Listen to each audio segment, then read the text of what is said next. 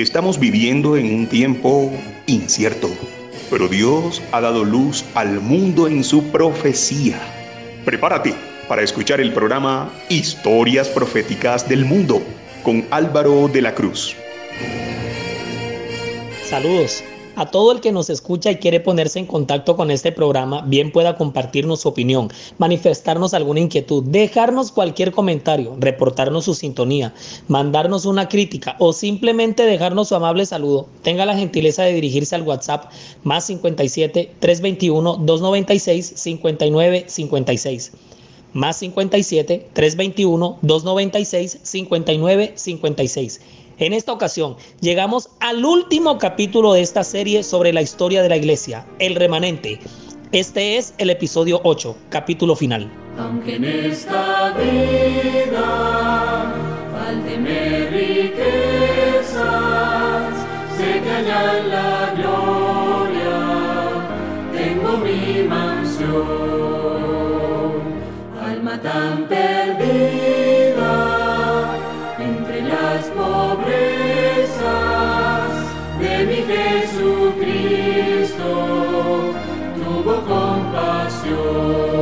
Ya que estamos en el capítulo final de esta serie, la historia profética del mundo tiene el honor de invitarlos a que no se pierdan, pero por nada del mundo, la nueva serie que hemos alistado con todos, pero con todos los hierros para nuestra apreciada audiencia.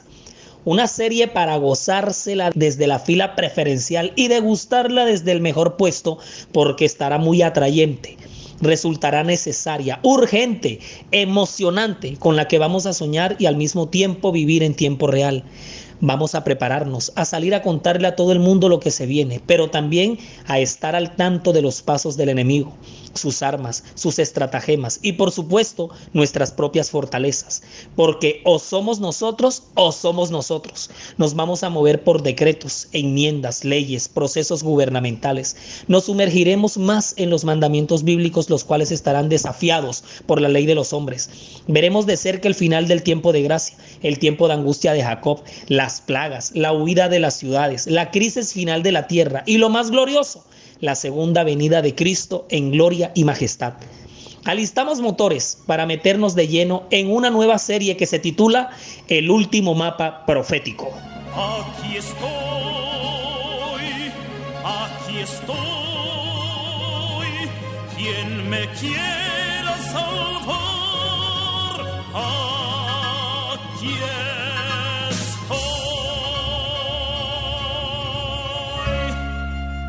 Apareció en el cielo una gran señal, una mujer vestida del sol con la luna debajo de sus pies y sobre su, sobre su cabeza una corona de dos estrellas.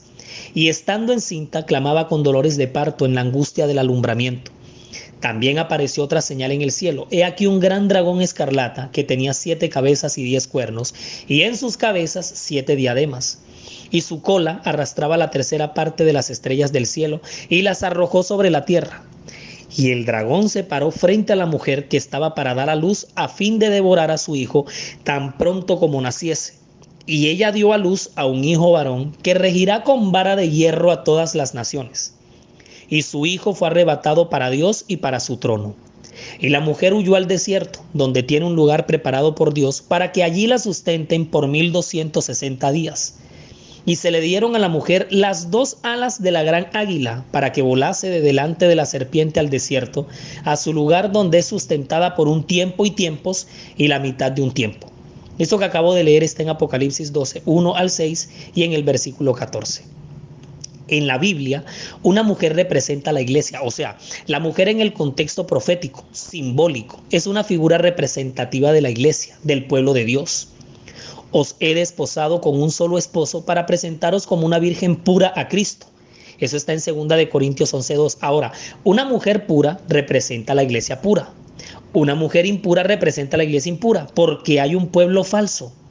Nota que cuando el pueblo de Dios se descarrió tantas y tantas veces en el Antiguo Testamento, cuando se fue tras otros dioses, cuando cayó en idolatría, cuando levantó altares e imágenes en culto a otras deidades, el mismo Dios se expresa de su pueblo como cuando la esposa le es infiel a su esposo, cuando comete adulterio, porque entre otras cosas, la esposa del Cordero, o sea, de Jesús, es el pueblo de Dios. Gocémonos y alegrémonos y démosle gloria, porque han llegado las bodas del Cordero y su esposa se ha preparado. Eso está en Apocalipsis 19:7. Y yo, Juan, vi la santa ciudad, la nueva Jerusalén, descender del cielo de Dios, dispuesta como una esposa ataviada para su marido. Eso está en Apocalipsis 21, versículo 2. Vino entonces a mí uno de los siete ángeles que tenían las siete copas llenas de las siete postreras plagas, y habló conmigo diciendo, ven acá, yo te mostraré la desposada, la esposa del Cordero.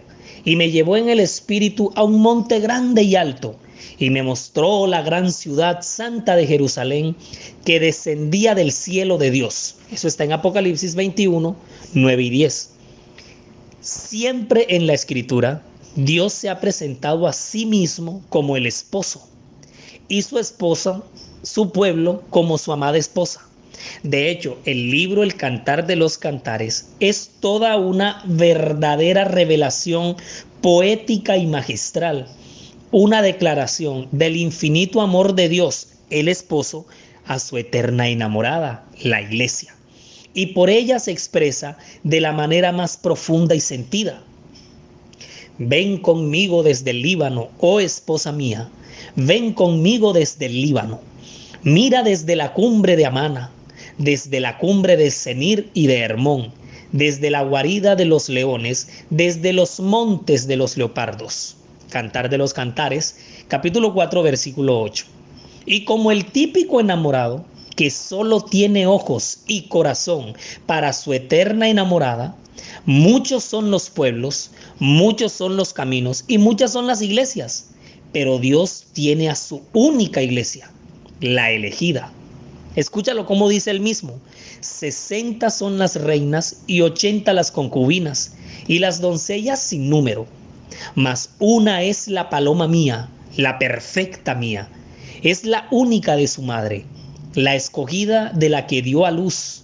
La vieron las doncellas y la llamaron bienaventurada. Las reinas y las concubinas y la alabaron. Eso está en el Cantar de los Cantares, capítulo 6, versículos 8 y 9. Porque solo hay una, siempre ha sido una. Para Dios solo existe un pueblo, una iglesia. En cambio ella sí se descarrió, sí adulteró y se fue tras sus amantes. Y así se expresa Dios de su pueblo cuando se fue en adoración hacia otros dioses falsos y la castigaré por los días en que incensaba a los Baales y se adornaba de sus zarcillos y de sus joyeles y se iba tras sus amantes y se olvidaba de mí, dice Jehová. ¿Estás escuchando? Pero he aquí que yo la atraeré y la llevaré al desierto y hablaré a su corazón. ¿Saben ustedes dónde está eso? Eso está en el libro de Oseas, capítulo 2, versículo 13 y 14. Si escucharon a nuestro Dios cómo se expresa cuando su pueblo le fue infiel yéndose tras otros dioses ajenos? Por lo cual la entregué en manos de sus amantes, en mano de los hijos de los asirios, de quienes se había enamorado. Eso está en Ezequiel 23, 9. Específicamente esto que está diciendo Ezequiel y que acabamos de leer aquí, esto pasó exactamente cuando se dio el cautiverio asirio. Jehová es justo, yo contra su palabra me rebelé. Oíd ahora, pueblos todos, y ved mi dolor. Mis vírgenes y mis jóvenes fueron llevados en cautiverio. Di voces a mis amantes, mas ellos me han engañado. Mis sacerdotes y mis ancianos en la ciudad perecieron buscando comida para sí, con qué entretener su vida. Eso se encuentra en el libro de las lamentaciones, capítulo 1, versículos 18 y 19. Lamentaciones 1, 18 y 19. Ahora, cuando el pueblo de Dios, el pueblo de Dios, Israel en la antigüedad, su pueblo, o sea, su iglesia, cuando el pueblo de Dios se descarrió, adulteró, A eso se le llama adulterar, fornicar espiritualmente. Cuando nos descarriamos espiritualmente, eso es fornicación, porque estamos abandonando a nuestro Dios, que es el esposo de esta esposa que es la iglesia, y nos vamos tras otros dioses falsos. Ahora, cuando el pueblo de Dios se descarrió, adulteró, fornicó espiritualmente, se maquilló y se vistió diferente para efectuar sus infidelidades. Se adornó de alhajas, de zarcillos. Zarcillos son eh, eh, aretes, joyeles, piercings. Se convirtió en una mujer impura. Ahora, esta iglesia impura, cuando se descarrió en la historia, es la gran ramera de la profecía que se encuentra descrita en Apocalipsis 17. En Apocalipsis 17 encontramos el juicio a la gran Babilonia o encontramos la sentencia, el juicio a la gran ramera. La ramera, la mujer impura, diferente a la de Apocalipsis 12, que es la iglesia de Dios en estado de pureza, conservando la pureza, pero cuando su iglesia se descarrió, cuando muchos sus hijos, de sus hijos en grandes masas, se descarriaron en esta historia que contamos aquí, Proféticamente se le llama la gran ramera de la profecía que se encuentra descrita en Apocalipsis 17. Es esa de quien se refiere el esposo, es decir, Dios, cuando lo abandonó y cuando se entregó a su engaño, cuando se entregó a su paganismo, cambió sus vestimentas, símbolos de la justicia, se adornó con prendas, símbolo de las falsas creencias que adoptó tras irse con sus ídolos. La iglesia de Apocalipsis 12, esa virgen pura, coronada de dos estrellas, que está vestida del sol, con la luna debajo de sus pies, esa iglesia descrita en Apocalipsis capítulo 12, es el pueblo de Dios, es su iglesia, el remanente. Ponme como un sello sobre tu corazón.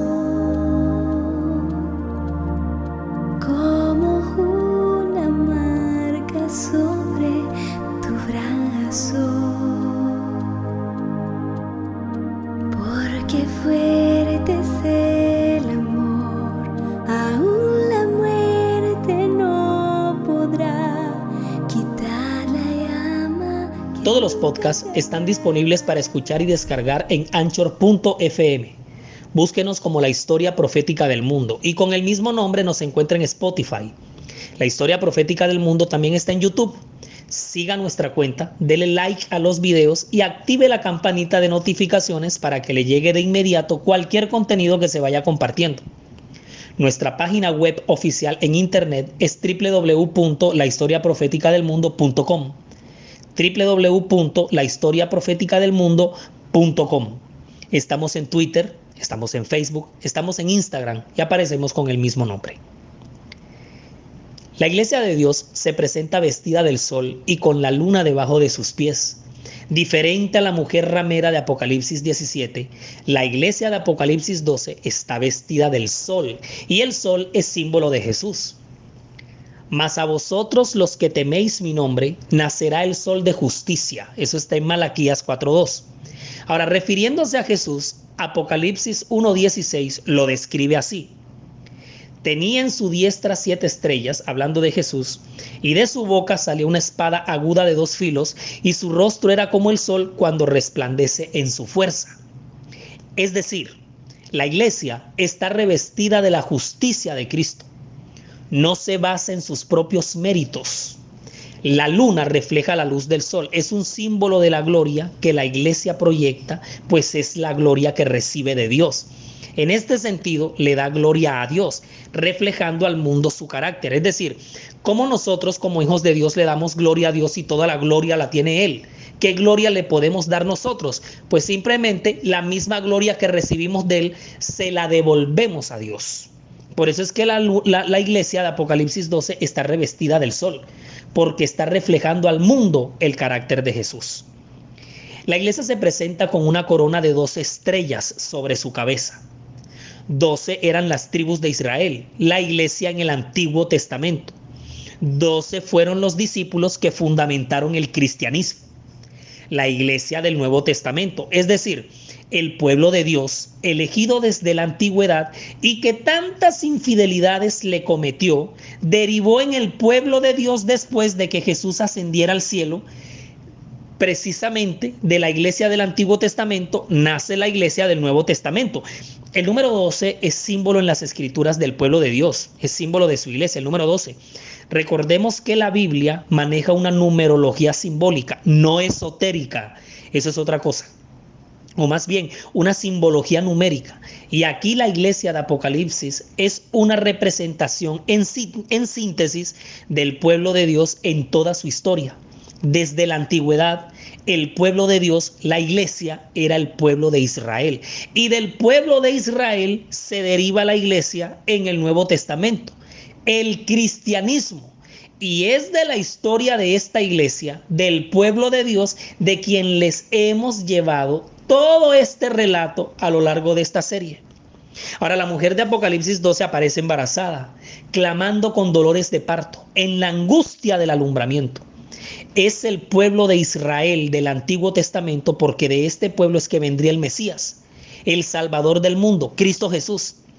En este sentido es que esta mujer que representa a la iglesia es que está embarazada. Hay otras fuentes que reinterpretan a esta mujer de Apocalipsis 12 como María embarazada de Jesús y argumentan con este capítulo el misterio glorioso que proclama María como reina universal de todo lo creado. Pero el Apocalipsis nos viene hablando del pueblo de Dios que desde el Génesis estuvo esperando la llegada del Mesías príncipe y esa espera fue tormentosa, dolorosa, conflictiva, situación que, que, aparece simbolizada por estos clamores de parto y la angustia del alumbramiento, por todo el mundo de obstáculos que enfrentó Israel desde los tiempos antiguos para que el Mesías naciera toda esa cantidad de padecimientos, guerras, invasiones, cautiverios, exilios, fueron provocados por Satanás en su afán de impedir que Jesús naciera. Por eso es que aparece la figura del dragón aquí en Apocalipsis 12, quien se paró frente a la mujer que estaba para dar a luz, a fin de devorar a su hijo tan pronto como naciese. Y es que desde el inicio, desde antes de ser fundados los cielos y la tierra, ya Satanás conocía que el Hijo de Dios llegaría a aplastarle la cabeza. Y fue por eso que impidió a toda costa su nacimiento y se lanzó encarnizado a borrar del mapa a su pueblo para interrumpir su nacimiento. Incitó a Caín a matar a su hermano Abel, pues porque obviamente sería de la línea de Abel que vendría Jesús.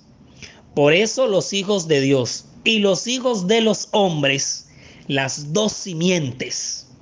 Satanás fue la mente maestra que buscó combinar a estas dos simientes para que el nacimiento del Mesías se enredara. Levantó a Egipto contra Israel con la inclemente esclavitud para eliminar de la faz de la tierra al pueblo de Dios. Pero nada, nada Luego en la época de los jueces y en la época de los reyes, levantó a de nación enemiga para raerlos.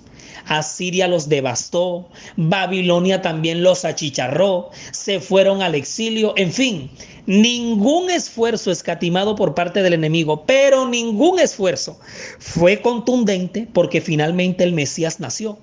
Y la escritura anuncia que ella, la mujer, dio a luz un hijo varón que regirá con vara de hierro a todas las naciones.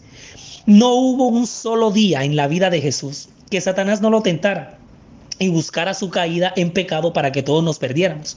Ya que no logró detener su nacimiento, ahora buscó por todos los medios habidos y por haber por conseguir que Jesús cayera en pecado y hasta el último segundo en la cruz del Calvario no se cansó de estresarlo, de atosigarlo, de forzarlo a que dejara tirado el plan de salvación y que su pueblo se perdiera.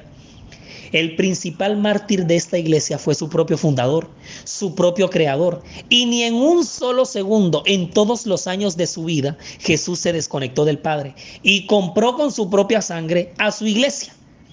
Con una tumba tan custodiada y hasta con una piedra gigante y supremamente pesada, Satanás llegó a pensar que ya tendría a Jesús encerrado en su propio sepulcro para siempre.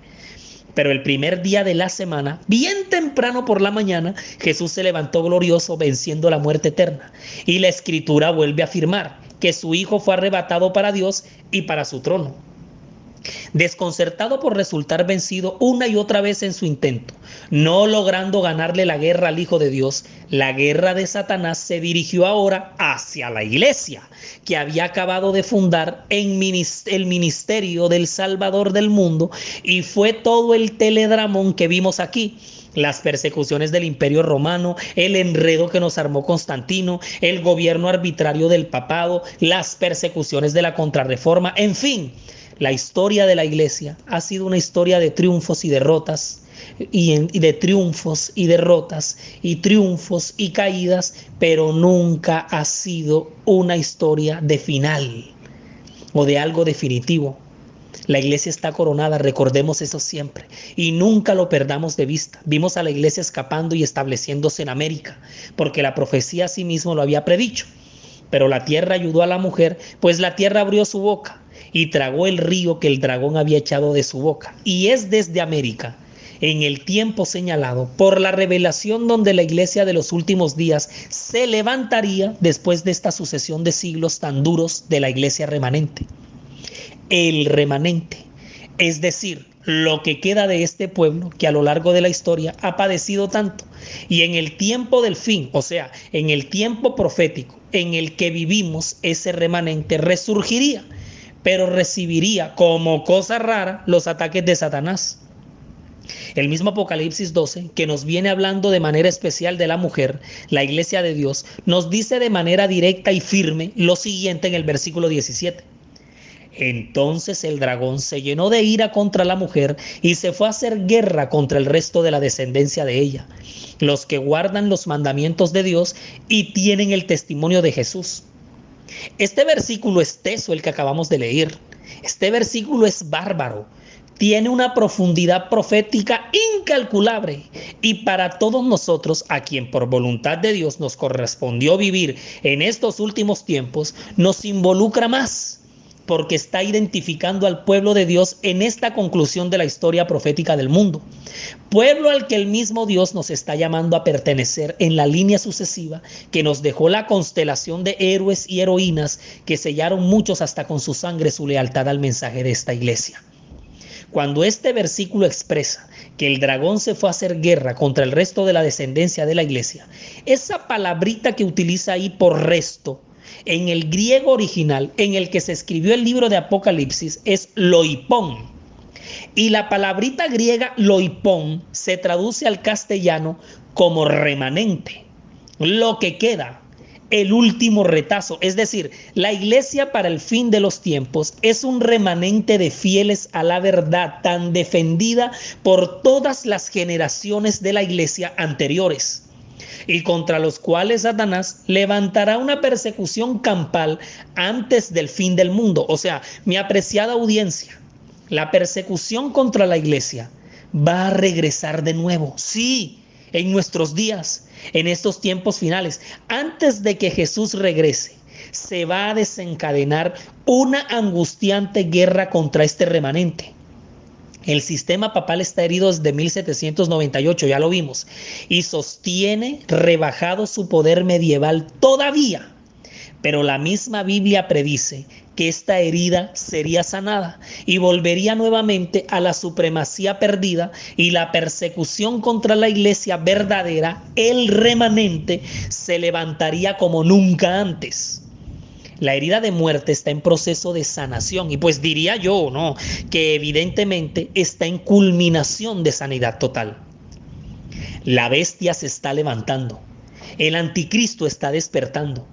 Y Apocalipsis 12 nos dice que se llenó de ira contra la mujer, o sea, la, la, iglesia, y se fue a hacer guerra contra el remanente de ella, y lo grandiosísimo de todo es que en este mismo versículo, Apocalipsis 12, 17, la Biblia, la palabra de Dios nos revela, nos suelta las dos características más resaltantes del remanente para estos tiempos finales. Míralos. Número uno, guarda los mandamientos de Dios. Y número dos, tiene el testimonio de Jesús.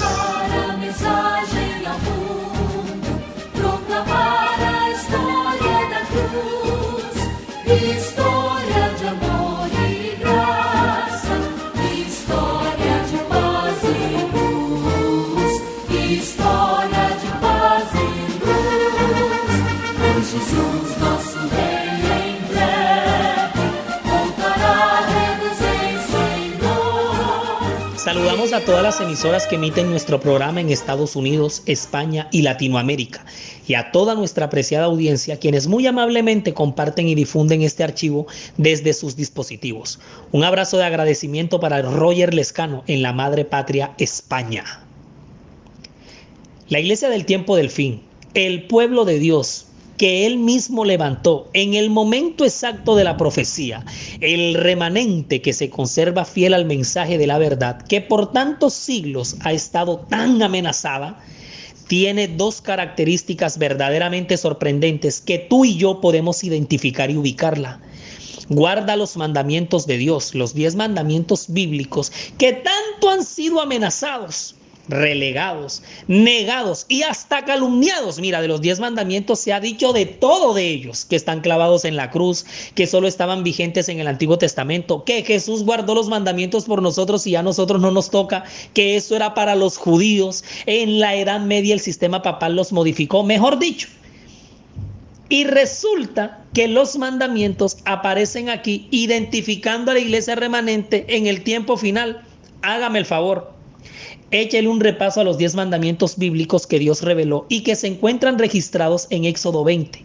Pero una segunda característica de la que la misma Biblia nos da, que reveló para ubicar al remanente, es que tiene el testimonio de Jesús. Y en Apocalipsis 19:10, Apocalipsis 19:10, la misma escritura define lo que significa que es el testimonio de Jesús. Porque el testimonio de Jesús es el espíritu de profecía. Es decir, el remanente de la iglesia del tiempo final tendría una revelación profética especial que lo distinguiría como pueblo de Dios. Ya queda de parte de cada persona que escuche la voz de Dios a través de todo lo relatado en esta serie, por medio de este podcast, buscar a la iglesia de este tiempo contemporáneo de la profecía que guarde los mandamientos de Dios y tenga el don profético. Y el don profético se manifestó en la iglesia, en el remanente del tiempo final, en un profeta que el Señor levantó para los últimos días, para los últimos tiempos, y que junto con los diez mandamientos serían las dos claves características de la iglesia verdadera, de la iglesia remanente, de ese resto de la descendencia de la mujer de la iglesia en la línea sucesiva de todas las generaciones que el pueblo de Dios ha tenido en la historia profética del mundo. La iglesia de los últimos tiempos guarda los mandamientos de Dios y tiene el don de profecía. Y atesora en tu corazón, ya que la buscas con toda tu mente, lo que el apóstol Pablo nos dice en Primera de Timoteo 3:15. Primera de Timoteo 3:15 para que si tardo, sepas cómo debes conducirte en la casa de Dios, que es la iglesia del Dios viviente, columna y baluarte de la verdad, y dejando al pueblo de Dios en este último tiempo. Culminamos una nueva serie en nuestro programa sobre la historia de la iglesia. Resumimos y nos fuimos. 1 la iglesia que arrancó en un estado de pureza en sus inicios no ha dejado de ser pura y asimismo en su pureza se dejará ver al final del tiempo. 2. Ni la más cruel carnicería protagonizada por Nerón, Domiciano o Marco Aurelio logró desaparecer al pueblo de Dios. 3. En vano resultaron los planes de Constantino con su oscurantismo, porque la verdad de la iglesia fiel nunca dejó de ser. 4 no existió el Papa inmortal, ni la Inquisición eterna, no existió ni la cruzada más mortífera. En cambio, la iglesia sí sobrevivió, vive hoy y seguirá viva. 5 agradeciendo a nuestro Dios por el testimonio de los apóstoles, por el testimonio de los valdenses, los mártires, la reforma de Cluny, agradeciendo por el testimonio de Jerónimo, de Martín Lutero, de Juan Calvino, Guillermo Miller, dándole gracias a Dios por personajes que levantó como David Livingstone, los hermanos Petri y muchísimos más que conoceremos en la vida eterna. Produce para ustedes Daniela Ponte, diseña y grafica Mike Vanegas, relata Álvaro de la Cruz y pedimos en oración que tanto ustedes como nosotros adoremos al Señor en espíritu y en verdad. Este es el fin de esta serie. Próximo episodio, serie de estreno, el último mapa profético.